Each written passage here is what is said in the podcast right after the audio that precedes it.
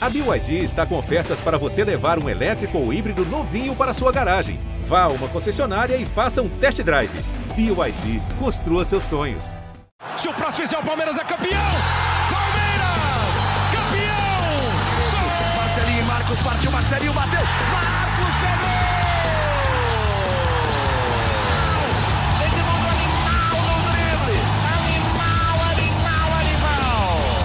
Fala, torcida palmeirense. Começa agora o GE Palmeiras, o podcast exclusivo sobre o Verdão aqui no GE.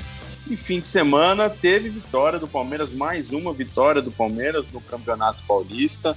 O time de Abel Ferreira venceu por 2 a 0 o Guarani numa atuação com reservas, mais um jogo, mais um jogo seguro de uma formação nova que o Abel começa a é, dar indícios que pode ter sequência no Palmeiras. E a gente vai falar um pouco dessa partida e também sobre a sequência do Palmeiras na temporada agora essa sequência tão importante com três clássicos seguidos. Eu sou o Felipe Zito, estou aqui com o Thiago Ferri e Leandro Boca para debater tudo sobre o Palmeiras. Esse, essa dupla sabe exatamente tudo é, sobre a Sociedade Esportiva Palmeiras. Boca, é, me fala da partida de domingo. Gostou? Como é que foi a sua avaliação da vitória por 2 a 0? Fala Zito, Ferri, quando suja toda a família palestrina, gostei, gostei sim. Gostei mais do segundo tempo do que o primeiro, acho que até óbvio por terem entrado as peças titulares do Palmeiras, mas gostei também do primeiro tempo e do Palmeiras de um modo geral. O não tinha gostado do jogo contra a Inter de Limeira e o Abel entrou diferente contra esse jogo, acho que não fazia sentido nenhum repetir aquela formação com Daverson e Navarro. É, o Palmeiras entrou diferente nesse jogo. Fui pego de surpresa porque quando eu olhei a escalação e eu vi o Scarpa, eu imaginei que o Scarpa fosse atuar. Aí vocês dois vão me corrigir, né? Se eu estiver falando besteira, mas eu entendi quando eu olhei que o Scarpa de repente fosse atuar no lugar do Veiga ali, como meia de armação. E eu vi o Scarpa muito mais caído pela, pela, pelo lado esquerdo e ficou uma linha de 3 mais 1. Então eu vi Scarpa, Veron e Giovani e vi lá na frente o Navarro isolado, né? Não sei se vocês tiveram essa mesma leitura que eu. Gostei bastante e destaque para esse cara que vai brilhar, ou pelo menos tem tudo para brilhar com a camisa do Palmeiras, que é o jovem Giovani. Impressionante como o moleque é liso. Impressionante a qualidade do jogador. Fiquei muito feliz. E 2 a 0 para o Palmeiras sem sustos, né? Acho que o único susto foi uma falha do Jailson uh, que se redimiu depois, fez uma boa partida, deu, deu uma cabeçada na trave, um bom chute de fora da área. Uma partida segura do Palmeiras, sem susto, 2 a 0 E agora que venham não apenas os três clássicos, mas os quatro jogos mais difíceis do campeonato, porque o último vai ser também contra o Red Bull Bragantino. Thiago Ferri, concorda com tudo? Discorda, por favor. Complete essa discussão. Olá, amigos, pessoal que acompanha o podcast, eu concordo. Acho que a equipe reserva do Palmeiras é, jogou melhor do que, do que na última partida, né? O Abel, naquele jogo, tinha citado a questão de gramado, é, que tinha influenciado no desempenho. Então eu gostei, achei que o Palmeiras criou chance, o Guarani teve algumas oportunidades também, né? O Everton fez boas defesas, mas uma coisa que eu achei interessante que talvez parte da torcida reclame quando eu disser isso aqui no podcast, é, eu achei um jogo um pouco melhor do Navarro, que é uma coisa importante para esse momento aí dele e do Palmeiras na busca por um centroavante que não foi contratado além dele. É, eu achei que ele foi, foi, melhor, ele conseguiu fazer melhores pivôs, ele acertou uma bola muito boa ali pro pro Giovani que chutou cruzado para fora, teve uma chance no segundo tempo no rebote do Dudu que a defesa desviou e tipo mandou para escanteio. É, eu acho que foi um jogo que de, apagou um pouco aquela imagem muito ruim que ele tinha deixado uh, na partida contra a Inter de Limeira, em que ele foi mal demais. Então, para uma posição tão carente no Palmeiras, né, que tem tanto problema, acho que foi importante ele dar essa demonstração de, de melhora, mesmo que ainda não tenha feito o seu primeiro gol pelo Palmeiras. Mas é importante que ele comece a participar melhor do jogo, algumas movimentações melhores, por exemplo, que a gente viu na Recopa, quando tinha o Rony na posição, ele sabe se movimentar melhor, né? acabou que não fez o gol, mas acho que isso facilita também o trabalho do Palmeiras. Vamos esperar que ele continue essa evolução para que aí ele faça de fato o primeiro gol para o Palmeiras e quem sabe deslanche no, no ataque do time do Abel. Eu fiz atuações do jogo, domingo estava trabalhando no Allianz Parque, e eu concordo, eu acho que o Rafael Navarro fez um bom jogo, não foi o melhor jogador do Palmeiras. Aí a gente pode colocar numa lista, na minha avaliação, que os principais destaques foram Mike, Giovanni, é, Gustavo Scarpa, não lembro de mais alguém agora, provavelmente estou esquecendo de alguém, mas eu acho que o, o, Rafael Navarro merece destaque pela mudança de postura, né? Por, por ter participado mais do jogo, por ter saído da área, por ter conseguido. Ele conseguiu abrir espaço, como você falou, o passe para o Giovanni no primeiro tempo foi. Foi muito interessante. No segundo tempo também, ele desperdiça duas oportunidades. Essa do rebote da linda jogada do Dudu, é, mas confesso que não vi no replay ainda para saber se foi mais mérito da defesa ou, o problema dele ou erro dele. Teve um contra-ataque interessante, que aí foi mais erro de avaliação dele. O Palmeiras acho que chegava com quatro jogadores, ele tenta um chute de fora da área que saiu sem muita força, mas achei que, o, que, o, que foi um jogo melhor e é um jogador que ainda pode sim ser um, um, uma opção interessante para o Palmeiras. É, e o Abel, mais uma vez, na entrevista coletiva, é, pediu paciência com, para o torcedor com ele, né? Citou exemplos do Rony, que estreou praticamente, demorou seis meses ou um pouquinho mais para embalar.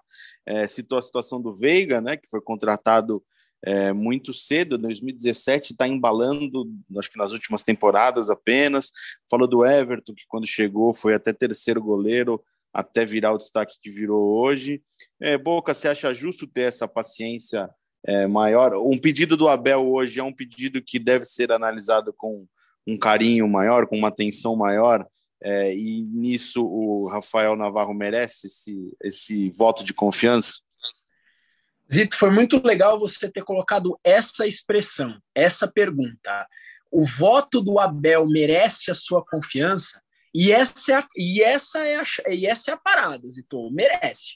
Quem sou eu, ou com todo respeito a toda a torcida palmeirense, quem sou eu ou qualquer torcedor palmeirense para começar a bater de frente com Abel Ferreira, que muitos dizem, inclusive eu, que hoje é o maior treinador da história do Palmeiras, né?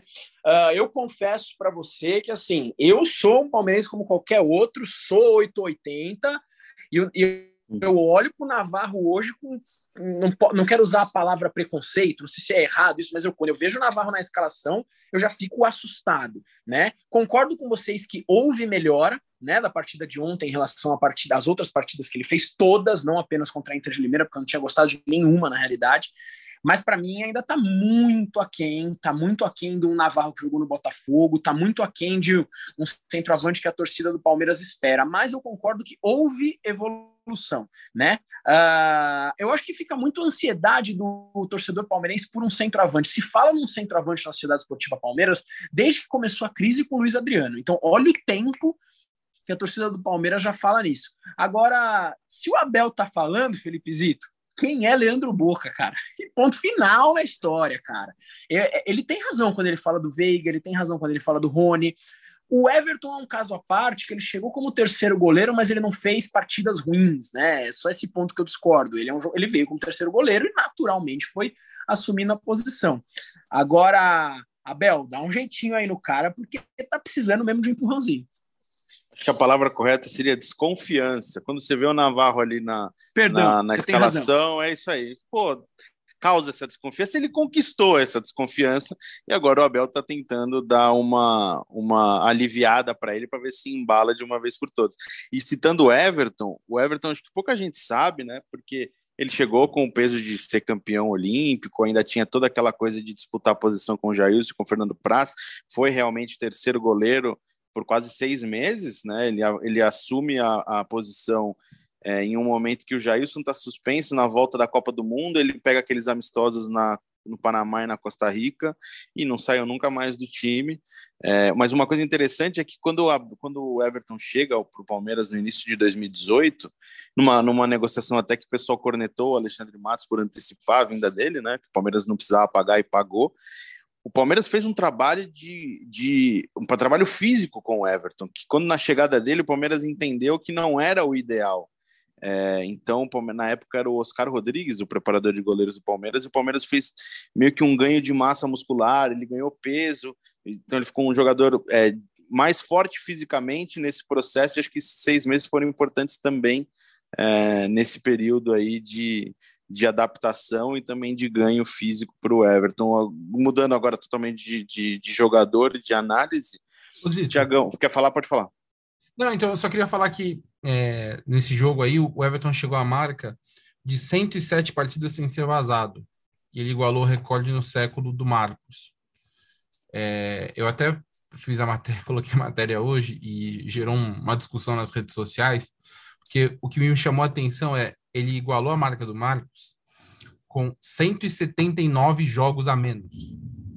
Nossa. O Everton tem 213 jogos pelo Palmeiras, 100, em 107 não foi vazado, ou seja, quase que na metade dos jogos ele não foi vazado. O Marcos, no, no século de 2001 a 2011, quando ele aposentou, também foram 107 jogos em ser vazados, mas em 392 partidas. Então, 179 a mais. E aí gerou um debate, os caras falaram, pô, mas não precisa diminuir o Marcos para elogiar o, o Everton. O, o Marcos pegou várias defesas piores. Tudo isso é verdade. É Só verdade. 179 jogos é muita coisa. É muita, muita coisa. coisa. É muita assim, coisa. Fala, Boca. Não, Tiagão, é legal esse assunto porque é um assunto que está quente, viu? Na, é. Nas redes sociais, está quente com a torcida.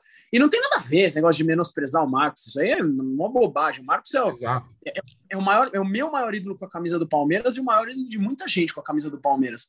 A questão é que a comparação, o Everton e Marcos, sabe aquela que a gente fez de Felipão e Abel Ferreira? Isso está rolando também.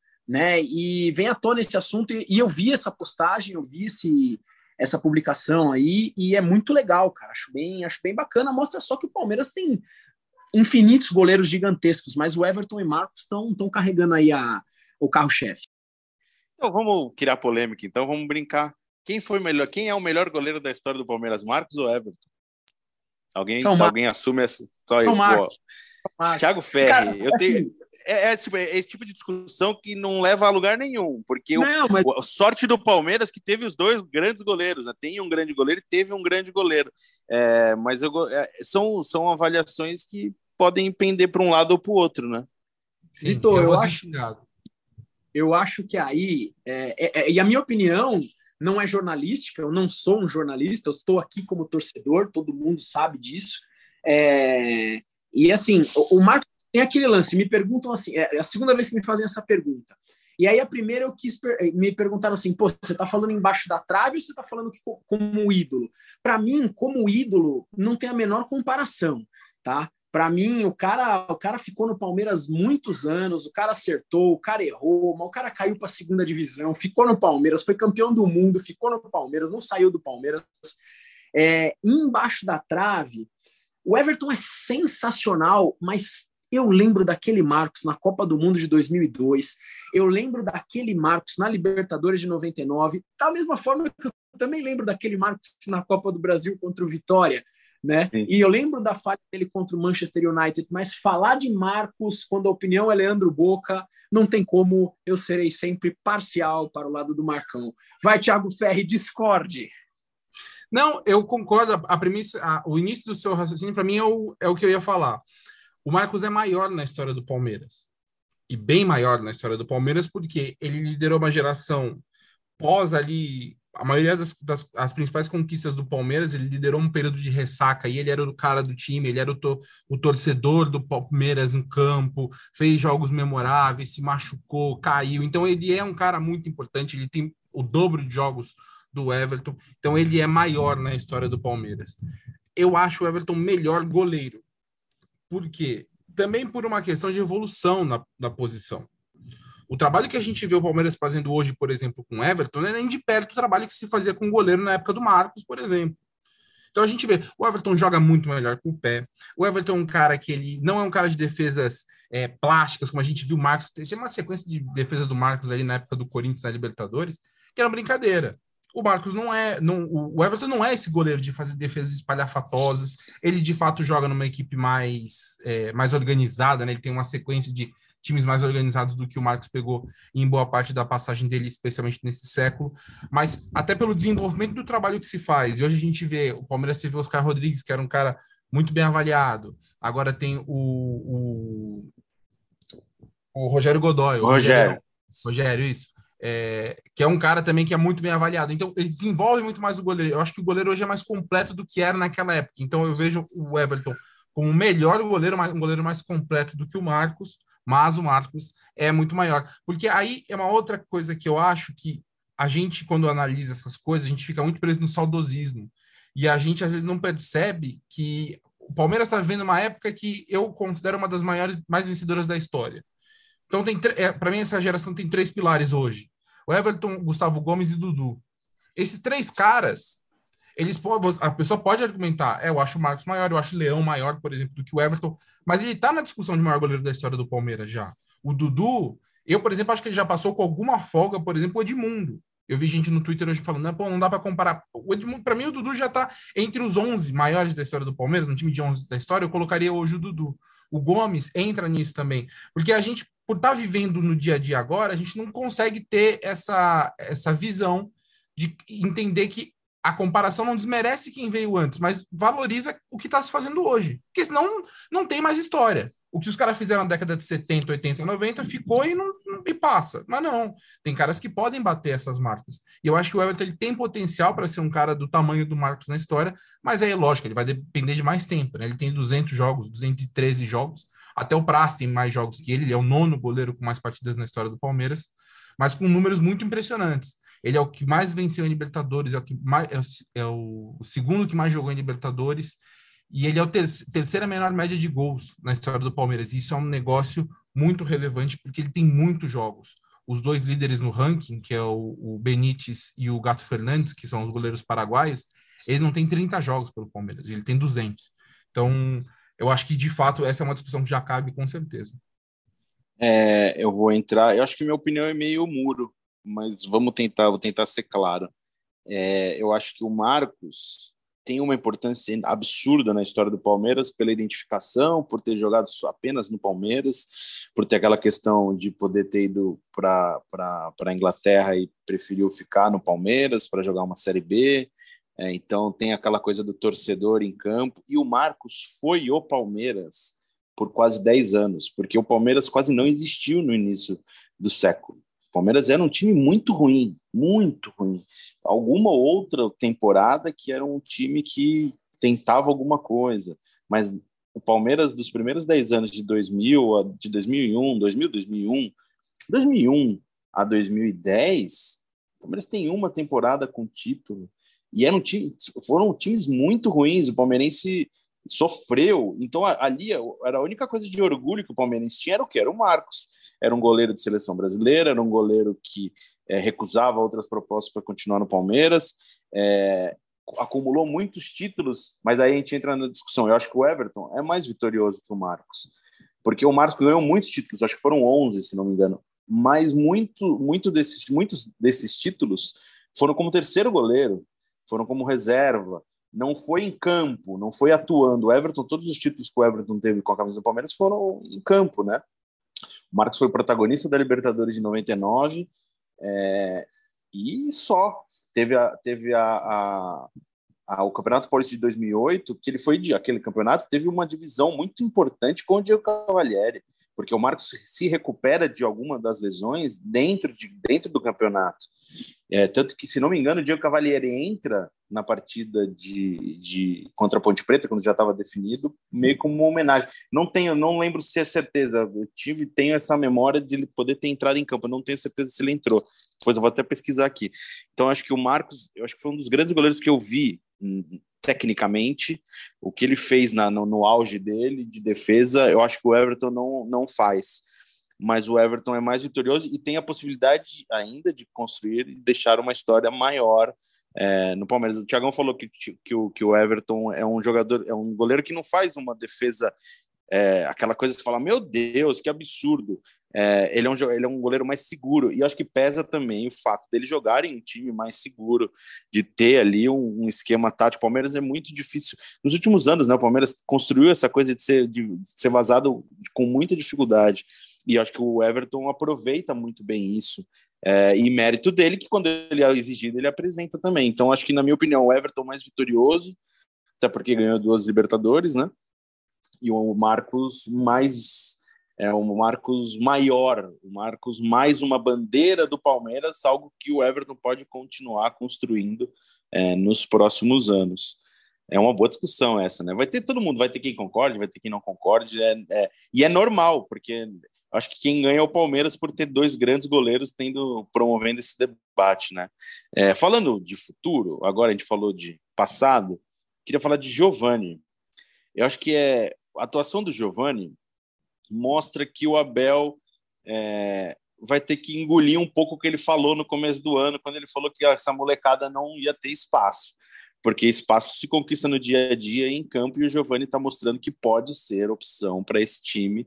É, é, um jogador de velocidade, jogador de drible, muito jovem ainda, 18 anos, então tende a evoluir, mas eu acho que ele é um jogador para ser do elenco profissional para sempre, não voltar nunca mais para o sub-20 e já na frente de Breno Lopes, por exemplo. É, acho que o Gabriel Verão conquistou uma coisa que tem um espaço já garantido, né? Mas eu acho que o Giovanni é jogador para o elenco e o Abel, dessa vez a gente vai. Eu vou me permitir discordar do Abel que é, essa molecada aí, se mostrar futebol, tem espaço. O que, que vocês acham? Um de cada vez, tá? Por favor, não briguem para dar opinião. Thiago Ferre. Eu acho também. Eu acho também. O, o Abel foi mal naquela declaração, né? Ele. E naquele momento em que tinha a proposta do, do Ajax pelo, pelo Giovani, falou que o Palmeiras tinha que vender um dos garotos para reformar o CT da base e, e, que eles não jogariam, o que me surpreendeu um pouco, até porque a gente está vendo que o, o Abel está rodando bastante equipe, especialmente no Paulistão. É, então, ele de fato acho que vai ter que engolir, porque o Giovani já desde que ele subiu, e até acho que o Abel deu uma entrevista a, logo que o Giovani subiu, foi até engraçado que ele disse que o, o Giovani chamou o Abel para conversar num treino, falou assim, professor, o que, que você tem de plano aí para mim? Ele com 16 para 17 anos ali, o Abel falou, mano, calma, acabou de subir, já, já quer plano aqui no profissional, calma. Ele é um cara assim, ele parece uma cabeça muito boa, é um cara muito bem bem, bem ciente do potencial que ele tem, da capacidade que ele tem. Então, eu acho que ele vai ganhar espaço, especialmente porque a gente está vendo que os pontas do Palmeiras, foi uma discussão que a gente teve na pré-temporada, ao não contratar ninguém e esperar para ver o que aconteceria com o Wesley Veron, o Wesley Veron estão tendo uma temporada que eles estão jogando mais, mas assim, muitos altos e baixos, né? O Wesley fez o gol na, na, contra o Guarani, ele entrou bem no segundo tempo Da, até dos dois jogos, né? Na, na Recopa na ida ele sofreu pênalti, depois ele entrou bem no segundo tempo aqui no Allianz Parque, fez o gol contra o Guarani, mas ele tem tido muitos altos e baixos. E o Verão, para mim, é uma questão psicológica. Acho que o Verão está muito preso, está com muito medo de arriscar a jogada, de ir para cima, e Giovani não tem esse medo. Giovani tá vai, faz jogada, vai para cima, dribla e ele tem uma boa qualidade. Então, ele é o ele é um cara que o Abel não vai conseguir ficar muito, ah, não, jogou aqui dois jogos no Paulista, beleza, e daqui a pouco ele volta para o Sub-20, deixa ele lá um tempo no Sub-20, como é, por exemplo, o que acontece hoje com o Gabriel Silva. Não vai conseguir fazer isso. E eu acho que é interessante ter ele no elenco, porque ele tem jogado bem. Sempre quando ele joga no profissional, ele faz alguma coisa. Pode não ser o melhor em campo tal, e é normal pela idade dele e tudo mais. Mas é um cara que o vai ter que ver com, com, com mais carinho, com mais cuidado, até porque os outros jogadores na posição não começaram a temporada ali voando, como a gente estava curioso para ver. Olha, eu concordo com vocês, com o primeiro comentário do Zito, de que o Giovanni é um cara que já tem espaço.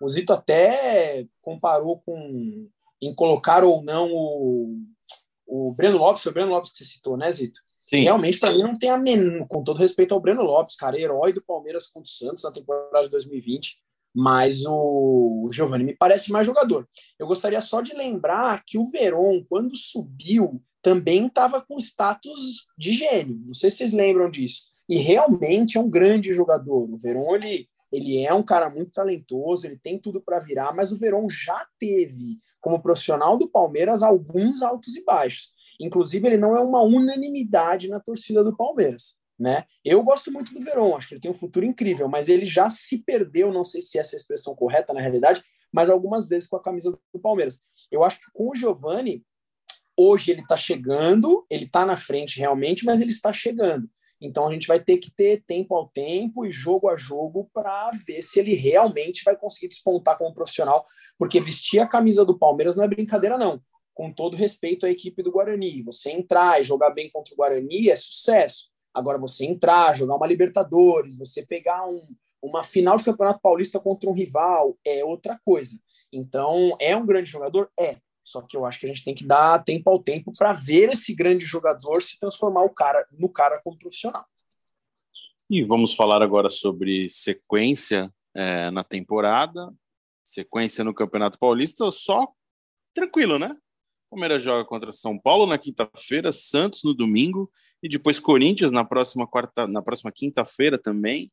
É, e depois, é, como o Boca falou, né, pega o Bragantino na última rodada do, é, da fase de grupos do Campeonato Paulista, tranquila, né? Essa sequência aí, acho que é de boa, quase um mata-mata antecipado, né? Cara, eu não lembro Vê aí nos arquivos de vocês. Eu não lembro de algo parecido no, Campeonato Paulista, numa fase de grupos. Você ter os três clássicos na sequência. Eu não lembro de ter passado isso no, na história do Campeonato Paulista. Posso estar falando a maior bobagem do mundo. Eu realmente não lembro. Cara, complexo. Bem complexo. Porque se a gente ganha tudo, claro que o ânimo da torcida palmeirense vai lá para cima. Mas, na realidade, isso aí vai ser um pré-mata-mata. Porque nós vamos ter que enfrentar esses times de novo né? E se Deus me livre, eu vou até bater três vezes na madeira, que se dá ruim também, vou, vou, comentar, isso aí eu vou deixar para vocês. Ô, Tiagão, uma coisa que o Palmeiras nos últimos anos, ele usou muito o Paulista para rodar o elenco e dar espaço para a garotada, né? É, e o Palmeiras encara o Paulistão com é, atenção no ano passado somente na semifinal, quando joga contra o Corinthians em Itaquera.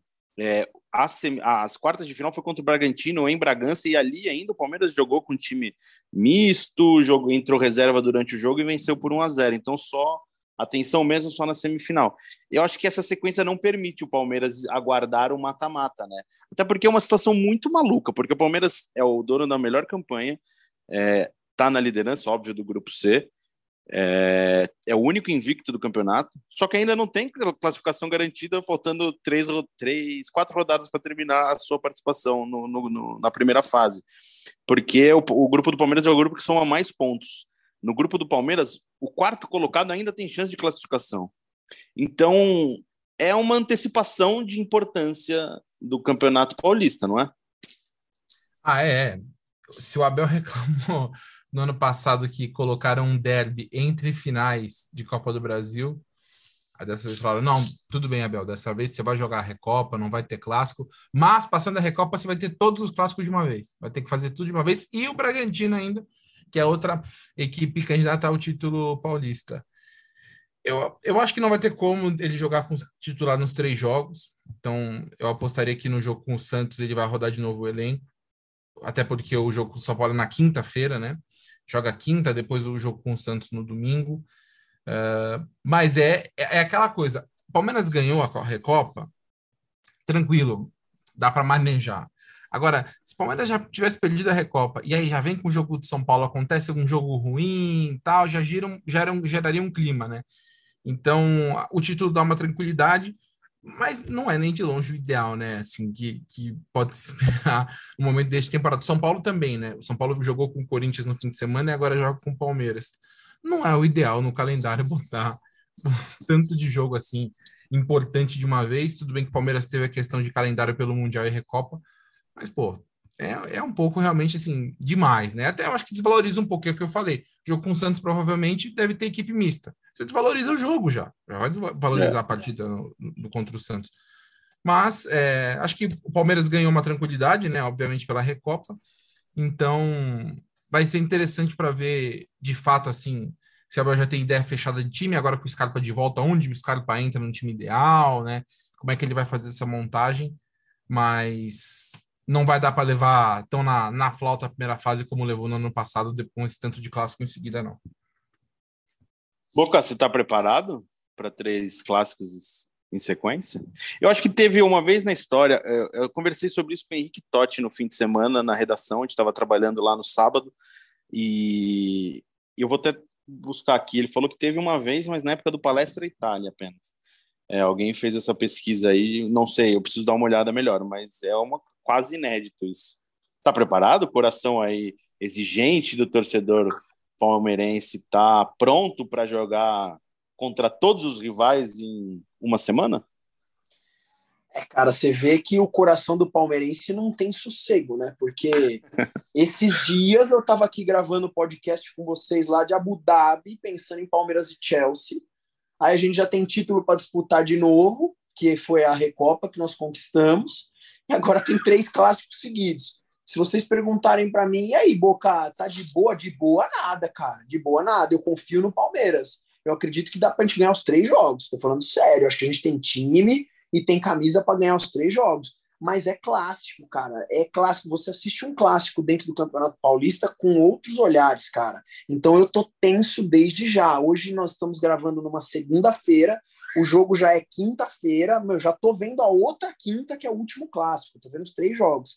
Eu tô bem tenso. Inclusive, eu devo fazer mais lives falando sobre isso, com o único intuito de desabafar e ouvir o torcedor palmeirense que a gente gosta de trocar ideia na internet, porque eu tô tenso, cara. Eu tô muito, realmente muito tenso. E falar tenso, Zito, não é algo ruim.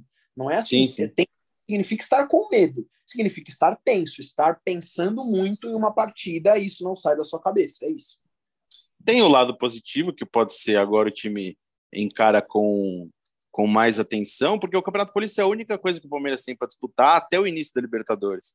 O Palmeiras termina o Campeonato Paulista e depois, se, se o Palmeiras for para a final, claro. Então o Paulistão termina, a final do Paulistão termina e depois começa a fase de grupos do, do da Libertadores. Não tem por que o Palmeiras não encarar é, com seriedade, não que não tem, está encarando com seriedade dentro do planejamento do Palmeiras. Agora, eu acho que é agora de, de embalar realmente e como o Tiagão falou, acho que a questão física pode pesar, porque serão dois dias de preparação do São Paulo para o Santos, né? Então, e o Palmeiras tem essa coisa de estar tá rodando bem o elenco, então acho que ali no fim de semana pode sim ter alguma mudança.